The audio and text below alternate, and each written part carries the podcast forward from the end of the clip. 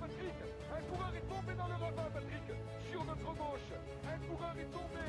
Un coureur est tombé. Il s'agit d'un coureur. Attendez, je vais regarder descendre de ma moto. Je, oui, je vais attendre. Je regarde si Alex Zoule. Avec l'attaque là, c'est Nibali le premier à sauter dans sa roue. Franck Schleck est juste derrière. Et Alberto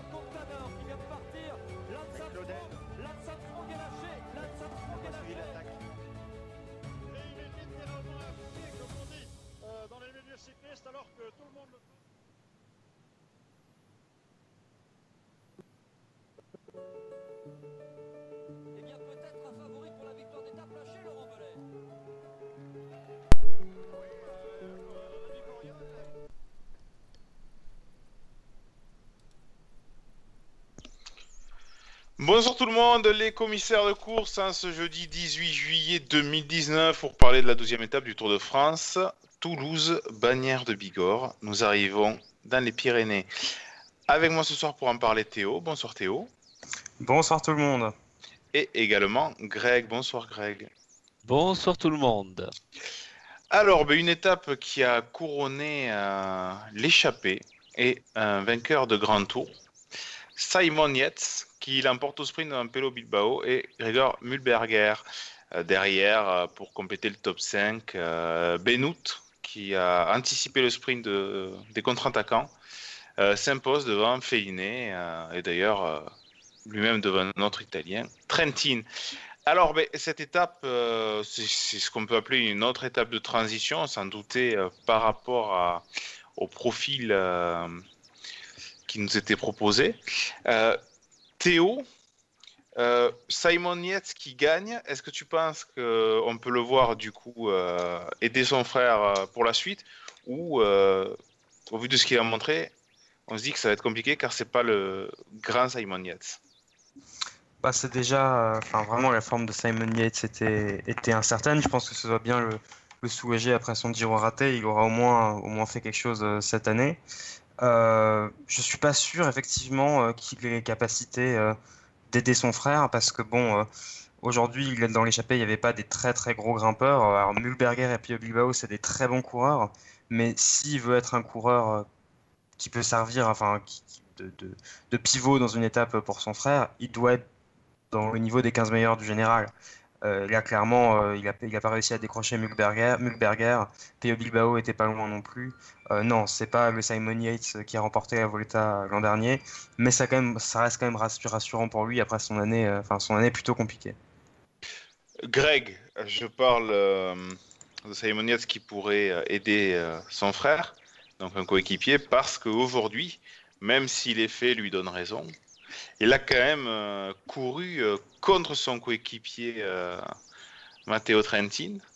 Alors ma question, c'est est-ce que la fin justifie-t-elle les moyens Ah, très bonne question. On pourrait faire un débat des heures et des heures. Après, il a gagné, donc évidemment, Trentin ne va rien Donc dire. il a raison. Mais euh, c'est vrai que c'est pas très euh, joli, c'est pas très logique non plus. Hein, ce qu'il a fait, enfin, en roulant sur son coéquipier. euh, Tu peux rappeler ce qui s'est passé pour euh, si on a des auditeurs qui n'ont pas, pas suivi euh, la Ah bah, ils étaient, la euh, mais ils étaient devant, mais euh, enfin, il a roulé derrière Trentin alors qu'il était euh, avec euh, c'est Mulberger, c'est ça? C'est ça, Mm. ouais. Alors donc à un moment, enfin Trentin, enfin Trentin elle avait- elle lui a dit à l'oreillette, euh, qu'est-ce que tu fais? Tu me mets dans le roue, enfin tu es en train de me faire péter. Euh, donc euh, voilà, mais après, je suis pas sûr. euh, ça- surtout que, enfin, vu les circonstances, Trentin avait des chances de gagner au sprint. C'est sur ça, je pense, qui Mm. fait que sur le coup, on s'est dit, au sprint, euh, on pensait que Trentin avait plus de chances que, que Yates de l'emporter. Sauf que finalement, Yates, je pense, a été le plus malin aussi. C'est peut-être aussi le succès du plus malin parce que c'est lui qui a été le mieux placé dans le final, qui a mieux pris le dernier virage.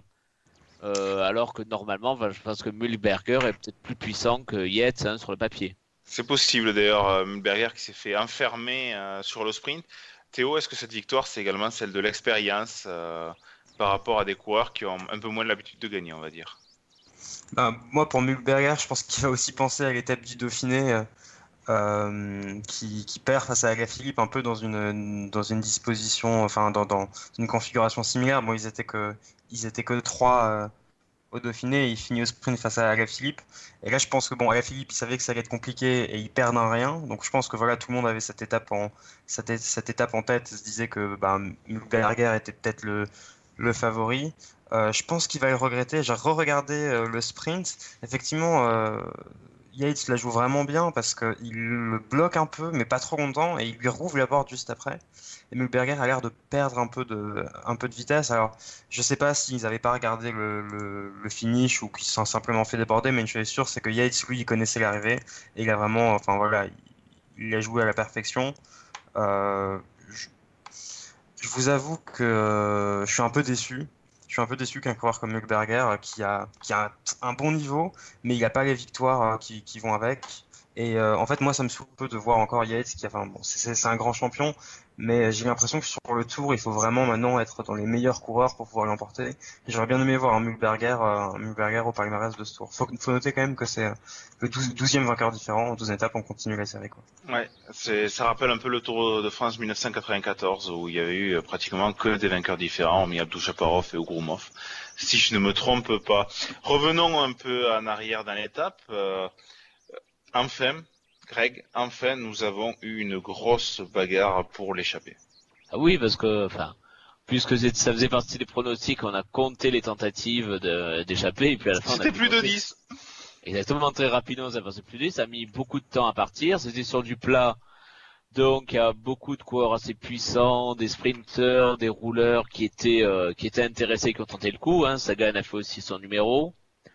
Euh, il y en avait d'autres, il y Colbrelli dans l'échappée, etc. Donc il y avait vraiment une vraie bagarre pour une fois. C'est vrai qu'on s'est longtemps plein depuis euh, depuis le début du tour de pas voir cette bagarre euh, pour prendre l'échappée. Là pour de bon on l'a eu, on a un groupe de 40 qui est sorti, qui est beaucoup quand même, et donc quasiment toutes les équipes à part trois je crois étaient représentées. Donc oui, on a eu notre bagarre pour l'échappée sur combien je sais plus, presque 30 km peut-être? Ouais, même un peu plus, je pense. je dirais une quarantaine. Voilà, quasiment euh, presque une heure de bagarre pour. Euh, euh, bon, on, pourrait râler en disant que malheureusement c'était plat, du coup ça a favorisé les, les coureurs puissants. On a eu pas mal de rouleurs de sprinters. Il y avait quand même Christophe Groenewegen, Sagan, Matthews, euh, donc des, des coureurs, euh, bah, des sprinters tout simplement, dans l'échappée, mais euh, c'était sympa à suivre. Et même quand le barrage a été fait, on a vu 20-25 coureurs sortir immédiatement pour vite aller dans l'échappée avant que les, les crocs du peloton se referment sur la route. on n'a pas parlé des, des, favoris encore, et pour cause, il ne s'est absolument rien passé. Le seul grand nom qui a été lâché, c'est Vincenzo Nibali, mais il, se préserve et certaines sources annoncent même qu'il est malade. On pourrait également parler de Juan Denis, le disparu, euh, qui a abandonné sans qu'on sache trop pourquoi. Mais euh, je pense qu'on aura les raisons sous peu. Euh, Théo, avec le profil comme cela. Donc je vous rappelle, col de Peyoso, des Ourquette ans, c'est pareil d'une vallée de 10 km et surtout les 30 km entre le sommet de la Ourquette ans et Bagnères de Bigorre la veille d'un contre-la-montre. Est-ce qu'on peut être déçu euh, par l'attitude des favoris? J'ai vu beaucoup sur le forum veloclub.net, également sur Twitter ou autre, qui disaient mais c'est pas possible les grimpeurs, euh, ils attendent quoi? Ils vont prendre une branlée sur le de la montre, ils auraient dû euh, attaquer, reprendre du temps ou en tout cas fatiguer les rouleurs. Qu'est-ce que tu en penses? Bah, Non, on peut pas être déçu. je pense que l'organisateur a tracé l'étape pour ça, justement la veille d'un chrono. on aurait pu être déçu s'il y avait une étape, une arrivée au sommet qui s'était rien passé. Je pense que l'organisateur, la veille d'un chrono, s'est dit que vraisemblablement, il n'y allait pas avoir pas avoir de grosses bagarres. Donc autant faire une étape un peu sympa pour les baroudeurs. Il y a de l'action à la télé. Euh, euh, je pense que voilà un, bon moyen de savoir euh, ce pourquoi une étape est tracée, c'est d'aller lire sur le site du Tour le petit mot de Christian Prudhomme pour chaque étape. Et quand il parle pas du paysage, il, dit un peu ce qu'il attend. Et là, il parlait que des baroudeurs et absolument pas des coureurs du général. Voilà, on, ça, on... moi je suis pas déçu. on attend le chrono demain. On peut, je trouve que c'est une sorte d'avant-bouche, enfin de, d'entrée un peu sympa dans les Pyrénées. Enfin, je, je, m'attendais à rien et du coup, je suis pas déçu. Contrairement à Malcolm. Ah, de oui. Euh, Greg. Pardon. Ben, alors c'est pas ce qui me déçoit, c'est pas tellement qu'il n'y ait pas d'écart entre les favoris, ça c'était assez prévisible. C'est de voir que finalement la Ineos a fait son petit train comme elle le voulait et que ça a jamais été euh, contesté ou inquiété ou remis en cause. Alors, euh, ben, enfin la preuve, hein, je viens de m'apercevoir en regardant le classement Ils sont arrivés en ligne de la 22e à la 29e place. Vous avez tous les Ineos rassemblés. Ils sont tous arrivés ensemble. Ils ont tous fait le petit train, euh, même le, Le défilé. dire. Voilà, le défilé Ineos. C'est plus ça qui me gêne, c'est-à-dire qu'on, euh, que voilà, on laisse l'équipe Ineos faire son petit train, faire ce qu'elle veut, imprimer euh, le, le rythme qu'elle souhaite à la course. Et finalement, c'est plus ça que voilà que, qui me déçoit un petit peu, qui m'inquiète aussi, parce que j'ai peur de retrouver ça les étapes suivantes, euh, plutôt que voilà, il n'y a pas d'écart, je ne m'attendais pas non plus à la grande bagarre. Mais c'est vraiment cette attitude finalement, bah, on laisse Ineos finalement euh, euh, ben, un rythme très tranquille. Je crois que tu as regardé les temps, euh, euh, Benjamin, ils étaient euh, sur, enfin, ils montaient, Oui, c'était bon, c'est monté sont- tranquille. ils- Oui, pour vous donner un exemple, puisque euh, on a Strava maintenant pour comparer les différents temps, vu que beaucoup de pros l'utilisent. Euh, Dans le peloton, ils ont roulé euh, 15 secondes moins vite qu'Arnaud démarre sur ce même col, dans la Rourquette dans 6 ans, euh, lors de la route d'Occitanie. Euh, C'était un début d'étape, c'est Arnaud démarre, on sait tous que c'est pas un, un grand grimpeur. C'est pareil, Lorenzo Manzin avait monté plus vite l'ascension un coureur comme euh, Pavel Sivakov qui avait probablement dû monter dans le peloton euh, sans être lâché euh, est à une minute plus rapide. On parle bien d'un peloton. Hein. Je vous rappelle que la, course n'était pas démarrée dans la rourquette dans 6 ans euh, sur le sur sur la route d'Occitanie.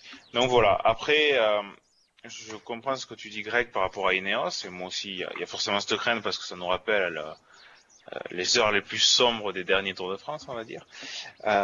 Maintenant, je crois que si Ineos n'avait pas roulé, euh, le peloton n'aurait pas roulé bien plus vite. Les, les gars ne voulaient pas rouler, tout simplement. On a juste vu Astana et un peu Groupama remonter en haut de Pays Ressources pour aborder la descente en tête. Mais, euh, mais voilà. Après, est-ce qu'on peut être déçu? Bien sûr, on peut être déçu, euh, mais euh, c'est compréhensible. Euh, par exemple, pour les, pour, pour les grimpeurs qui ont perdu du temps, on va prendre Romain Bardet. Attaquez là, dans Pays Ressources, euh, je, par- je parle de Pays Ressources parce que Ourquette d'incident ça fait déjà tard. Et espérer retomber sur les gars qu'il avait devant, c'est quand même du 7%. Pays Ressources, il faut pas que les gars fassent un train derrière, donc c'est de la débauche d'effort. Imaginons qu'ils soient toujours en tête avec des équipiers au pied de la Ourquette d'incident. Déjà c'est pas sûr, mais imaginons-le. Euh, Dans la Ourquette d'incident, il va falloir qu'il largue les coéquipiers, euh, au moins les, les Naesen, euh, qui, qui l'aurait attendu. Il fait la Rouquette d'un 6 ans très fort et il retrouve au sommet Franck et Galopin. Mais euh, lui, il aura fait énormément d'efforts, il aura pioché dans les réserves. Et derrière, les coureurs qui seront derrière, je pense qu'ils seront pas à plus de 30 secondes derrière Bardet. Euh, c'est pas pas Guerin Thomas, c'est pas Egan Bernal, c'est pas Fugelsang ou Pinot qui vont rouler. hein. C'est euh, c'est Pouls, c'est euh, Castroviero, Kwiatkowski, euh, Lutsenko. Et ces coureurs-là, bon, ben, peut-être ils font un moins bon contre-la-montre, mais ils s'en foutent du reste du Tour de France. Euh, je pense que le temps que pouvait prendre un grimpeur aujourd'hui, je parle d'un grimpeur qui joue le général, hein, pas un grimpeur loin, il va perdre beaucoup plus sur le contre-la-montre. Selon moi, ce qu'il aurait fallu attendre, ce qui, ce qui aurait été peut-être bien pour les coureurs, mais encore une fois, c'est facile le cul sur le canapé, après 15 jours de course qui a été euh, très fatigant, c'est qu'une équipe comme Astana ou Groupama euh, imprime un certain rythme dans les ascensions pour fatiguer ces rouleurs, peut-être dans la, dans la perspective de demain. Ça, peut-être, ça pouvait être plus fait, comme ça le leader restait dans les roues, et, euh, ça permet de fatiguer les, équipes euh, et donc les leaders pour la, pour la suite. Je vois Antoine qui dit, je pense que Thomas est le meilleur grimpeur de ce tour, donc ils peuvent durcir ce qu'ils veulent, ça avantagera Thomas. Bon, euh, on, verra bien quand même. Hein, euh, Guérin Thomas, l'an dernier, il avait été très fort. Euh, maintenant, on rappelle que l'an dernier, c'était 10 jours de plaine, donc il finissait par les pavés, ce qui avantageait parfaitement Guérin Thomas. Que Tom Dumoulin, euh, si on accepte sa chute, il semble tout aussi fort. Parce que même à la Rosière, où Tom Dumoulin perd du temps, je rappelle que Tom Dumoulin sort dans la descente précédente, fait quasiment toute l'ascension seul, alors que les autres sont dans les roues. Et Tom Dumoulin arrive à contrer, à battre Froome au sprint quand Froome est revenu et il est pas si loin de Geraint Thomas. Donc euh, je sais pas, on va attendre. Bien entendu, je comprends ce que dit Antoine et je pense que Théo, Greg, vous serez d'accord. Il y a toujours cette peur, euh, ce, traumatisme entre guillemets, on va dire Froome, euh, Armstrong du, rouleur qui est le plus fort euh, en montagne Craig, par exemple Ah ben, je- c'est un peu ce que je disais, c'est-à-dire, euh, j'ai l'impression que là, les, les Ineos, ils sont sur leur partition et euh, c'est un peu la crainte qu'on a, quoi. C'est-à-dire que demain, ils vont réciter encore leur, cette récital sur contre la montre. Et puis après, ils vont contrôler avec leur petit train sur les grosses étapes. Ça va être très compliqué pour les autres. Après, j'espère qu'il va y avoir euh, un petit truc dans l'engrenage, un petit caillou dans l'engrenage qui va euh, dérégler tout ça. C'est ce qu'on attend, hein, mais faut dire que l'étape d'aujourd'hui, et je pense que l'étape de demain, je suis pas sûr que ça, ça augure de bonnes choses. À voir. Théo, qu'en penses-tu, toi? Bah, enfin, pour, est-ce que Thomas est le, le meilleur grimpeur euh, bah, Je pense que en fait personne, euh, personne n'en sait rien. Par rapport au fait de, de durcir, Il y a la Euh, planche des belles filles où il a fini premier des favoris. C'est peut-être par rapport à ça, mais la- la- l'arrivée était quand même très particulière. l'arrivée était très très particulière. C'était pas non plus euh, de la très haute montagne. Et euh, c'était un, effort relativement isolé euh, d'autres efforts. Enfin, on sait que bon Thomas, même si euh, il était très fort à la planche des belles filles, il a pas fait, euh, il a pas pu s'entraîner en course. Enfin, il a dû s'entraîner lui-même.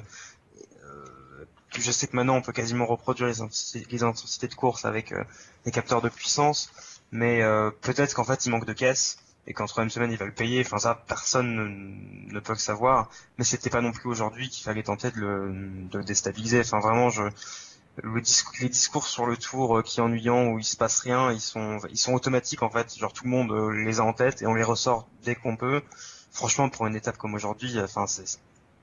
C'était franchement c'est pas la peine d'être déçu quoi. Enfin soyez déçus s'il se passe rien au Tourmalet, s'il se passe rien un peu plus loin dans les Alpes. Aujourd'hui, euh, c'était écrit d'avance quoi. Euh, D'ailleurs, anecdote amusante sur Geraint Thomas, euh, il faut savoir que le col de Peyrosourde d'aujourd'hui était son col le plus haut monté en compétition cette année, 1569 mètres. Donc on, on verra avec l'altitude, puisqu'on rappelle que c'est le col des hauts- c'est le Tour de France des hauts sommets, des hauts sommets, avec euh, nombre d'arrivées à plus de 2000 mètres d'altitude. Je me permets de répondre à quelques quelques phrases sur le chat, Euh, messieurs, si vous avez à réagir, n'hésitez pas, prenez la parole. Euh, qui dit, mais il faut le tester tous les jours, Thomas. Alors je vais rejoindre Théo sur euh, ce qu'il a dit. À partir de euh, samedi, donc l'étape du Tourmalet, oui, il faut le tester tous les jours. Je suis totalement d'accord et je vais, je serai probablement plus sévère si on ne le teste pas, hormis bien entendu l'étape de Nîmes, parce que bon, l'étape de Nîmes, il faut pas déconner, à moins qu'il y ait, qu'il y ait du vent. Euh, mais même à Gap, il y a, le col de la Sentinelle euh, juste avant l'arrivée, euh, il faut tenter. faut, on sait jamais, la descente peut être piégeuse, surtout Geraint Thomas c'est pas le plus habile sur le vélo. Mais aujourd'hui, non, je pense que c'était, ça aurait été une bêtise, vraiment. Et si on réfléchit, Geraint Thomas, on l'a testé quand même sur les, hormis à Colmar, on l'a testé sur les jours difficiles, Greg. On l'a testé sur la plage des belles filles. On l'a testé également à Saint-Etienne. il, a- il est tombé, et- mais Pinot est à la Philippe. euh, donc on va prendre Pinot parce qu'à la Philippe, on pense qu'il va quand même euh, régresser au classement, euh, reculer, pardon. Euh, on a il y, a eu, il y a eu du mouvement, pas autant qu'on attendait, Ah, mais il y a eu du mouvement. Il y en a peu, enfin, à la Philippe, il l'a fait pour lui, hein, il l'a pas fait contre Thomas d'ailleurs, hein, il a fait, euh... après oui, Pinot c'est le seul finalement à avoir embrayé la bonne roue euh, d'Ala Philippe, à avoir senti le coup pour, euh, pour le faire. Mais, enfin, ça reste maigre, mais après c'est le profil du tour, hein, comme tu l'as dit, hein, qui veut un petit peu ça aussi. Euh, c'est-à-dire avoir les, euh, garder, enfin, cette volonté de garder les, le suspense des étapes difficiles pour la fin du tour. Alors, il y aura, parce que c'est totalement incomparable ce qu'on va avoir dans la dernière semaine et ce qu'on a eu jusqu'à présent. Donc, euh, faut bien prendre en compte. Voilà, là, on entre dans la deuxième partie du tour. Mais après, ça sera peut-être aussi à remettre en cause, hein, parce qu'au bout de trois semaines de course, moi, j'ai peur aussi que certains grimpeurs soient un peu rincés, euh, et n'est plus le, jus n'est plus le peps pour euh, bouger comme ils l'auraient espéré le faire. Après, la, la chance qu'il y a, c'est que c'est un Tour de France un peu comme en 2017, c'est-à-dire la montagne qui est arrivée assez tôt. Donc ils seront moins émoussés, je pense, que si on avait fait euh, 10 jours de gros plateaux euh, comme euh, comme l'an dernier. Maintenant, on verra. Euh, Qu'est-ce qu'on peut attendre euh, pour la suite du Tour, euh, Théo? Après, on, va revenir sur le chronomètre. C'est c'est quelles équipes qui pourraient déstabiliser la, la Ineos? Bah, c'est l'équipe Groupama, le duo euh, Godu, euh, Godu Pinot avec éventuellement Reichenbach qui est souvent un très bon équipier, voire le meilleur équipier en troisième semaine. Euh, ça peut être euh, l'équipe l'équipe Astana. euh, on sait jamais, ça peut être l'équipe Ineos elle-même. Bon, on, on pense pas que ça arrivera, mais on a tous en mémoire le tour le tour 2012 avec l'affaire Froome euh, Froome Wiggins. On sait bien que Bernal, euh, enfin que Thomas est le leader unique, mais bon, euh, quand Thomas est tombé, toute l'équipe Ineos est descendue sauf Bernal. S'il n'y a pas une craquante, mais une semi-craquante de Thomas et que Bernal lui tient sa place, bon, ça peut être intéressant de, voir, de voir ce qui se passe au niveau tactique dans l'équipe, quoi. Alors maintenant, on va parler du contre-la-montre de demain. Donc, autour de Pau. Ce qui est bien d'ailleurs parce que cette étape de Pau, cette ville de Pau ne nous pourrit pas une étape de montagne, mais euh, servira de contre-la-montre. Donc euh, déjà, c'est un point positif. Rappelez-vous, messieurs, euh, les précédents tours où l'étape arrivait à Pau à 60 km après le dernier col. C'était pas facile. Alors, ce qu'on a contre la montre, qu'est-ce qu'on peut en attendre Donc 27, ki- euh, 27 km, 2. Donc une distance similaire euh, au critérium du Dauphiné libéré. Euh, Le point euh, central, névralgique de cette étape, Théo, c'est Guérin Thomas, forcément, c'est le, favori le mieux classé, peut-être celui qui roule le mieux. Mais Guérin Thomas, ben, il a fait que deux chronos individuels cette année. Il a, il a jamais fini dans le top 10. Et euh, j'ai regardé euh, par rapport à quelques autres coureurs, comme Alaphilippe, comme Kresweig, comme Pinot, qui en ont tous fait trois. C'est donc peut-être le favori qui a fait le moins de chronos et qui a pas fait des super temps. Alors qu'est-ce que qu'est-ce que tu en penses? Est-ce qu'on peut s'attendre à ce qu'il écrase ce chrono? Euh, alors, ce qui écrase ce chrono, je pense pas. Euh, parce que déjà, enfin, ça dépend ce qu'on appelle écraser, mais pour moi, écraser, c'est Thomas qui serait une minute devant les favoris ou une minute devant les favoris plus grimpeurs, on va dire. Euh, pour deux raisons. Déjà, effectivement, bah, comme tu l'as dit, euh, il n'a pas fait des très bons euh, contre-la-montre cette année, notamment sur le Tour de Romandie où il se bat, euh, il se bat pour un podium euh, contre, euh, si je dis pas de bêtises, Gross Chartner et Godu. Et euh, il n'arrive pas à dépasser, euh, ou il se fait dépasser par Gross Chartner, euh, je sais plus. Ah, bon, c'est pas dans ses. euh, il, il- il fait le podium. Ah il oui, dépasse Godu, mais mais par exemple, il rattrape pas un Rui Costa. Voilà, c'est ça. Et, euh, et il fait un mauvais, un, mauvais contre-la-montre pour ses standings. Après, Thomas, on sait aussi qu'il a couru après sa forme toute l'année, que là, il est, censé être à son pic, donc il devrait être pas mal sur le contre-la-montre. Mais après, est-ce que c'est un contre-la-montre qui va lui permettre de euh, se, de mettre en avant ses qualités par rapport aux autres? Enfin, je pense qu'un chrono un peu plus long, avec un peu moins de, un, un peu moins nerveux, avec un peu moins de virages, ça aurait lui per- plus lui, lui permis de faire des écarts que ce qu'on a, que ce qu'on aura demain. Donc je pense que, et c'est un peu comme pour ça qu'il a été tracé, c'est un contre-la-montre qui va faire des écarts, mais des écarts relativement limités. Guérin Thomas, favori, défavori, on va dire, pour le chrono. Mais est-ce pour autant, Greg, que c'est lui qui va gagner l'étape? Ah bah à voir c'est quand même un- enfin pour euh, pour cette étape si on regarde le profil il y a une partie qui est assez vallonnée un peu plus technique mais tout le retour hein, puisque c'est une boucle au sud de Pau tout le retour est quand même favorable à, à des vrais gros rouleurs et euh, enfin on parlera peut-être des, des pronostics euh, à la fin euh, à la fin de l'émission ça en fera partie mais donc un bon un bon rouleur peut aussi faire un gros chrono et je pense en regardant aujourd'hui ceux qui sont bien économisés que Van Aert, pas encore, on sait qu'il avait surpris tout le monde euh, pour le, sur le Dauphiné. Il avait Ah, explosé le chrono d'ailleurs. Voilà, il avait, c'était je crois à peu près la même distance, hein, sans euh, de mémoire. Euh, C'est 26 allez, km. il y avait- il y avait un kilomètre en moins. Là, c'est à peu près la même distance et aujourd'hui, Van Aert, il finit tranquillement 164e.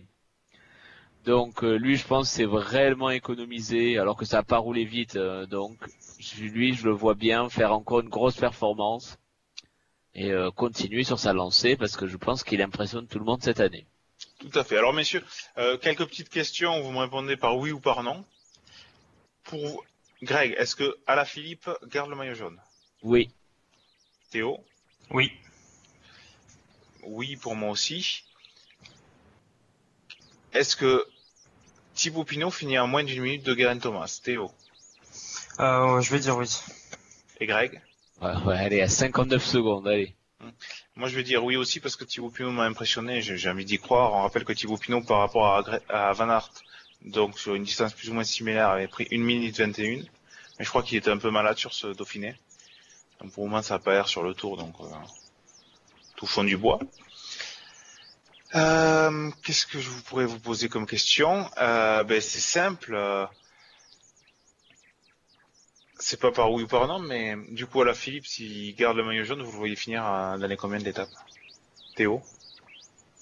Euh, bah, si on se base euh, sur le critérium, enfin sur le Dauphiné, il avait fait un, un top, euh, il avait fait septième, il avait fait un top 10.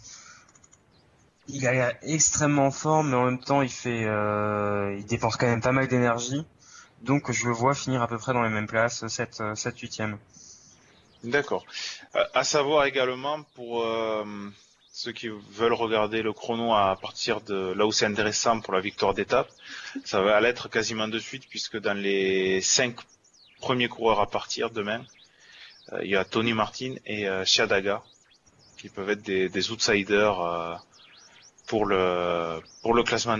Euh, il y a également assez vite un Alex Dowsett, donc à voir. Messieurs, quelque chose d'autre à dire sur le compte de la montre? On verra, il y a quand même pas mal d'enjeux. C'est vrai que le maillot jaune d'Alaphilippe, il en a parlé, ça va quand même être assez important. On va tous aussi regarder ça. Parce qu'on nous en- enfin, surtout, on nous en parle tellement, parfois un peu trop sur certains médias, qu'on se demande bien combien de temps il va, il va rester avec euh, son maillot. Surtout en passant aux étapes suivantes. Et sinon, voilà, enfin, ça va être aussi un moment décisif, car c'est peut-être le premier grand tournant pour le général. Antoine euh, demande euh, combien Romain Bardet perd de temps. Euh, une 40. Et toi, Théo, tu penses combien Tu sois attends, sur qui? Sur le premier Sur euh, le premier, oui, je pense. Sur le premier, Alors, on euh, va dire Thomas euh, qui, est, qui est premier. Allez, sur De Guerin Thomas, on va dire. sur Thomas, je dirais une, euh, entre une 30 et, et ouais, une 30, je pense, à peu près. D'accord. Moi, je, je veux dire entre une trente et deux minutes. Peut-être plus proche des deux minutes que, que j'en sais rien, en fait. Allez, une 45. On va laisser peser.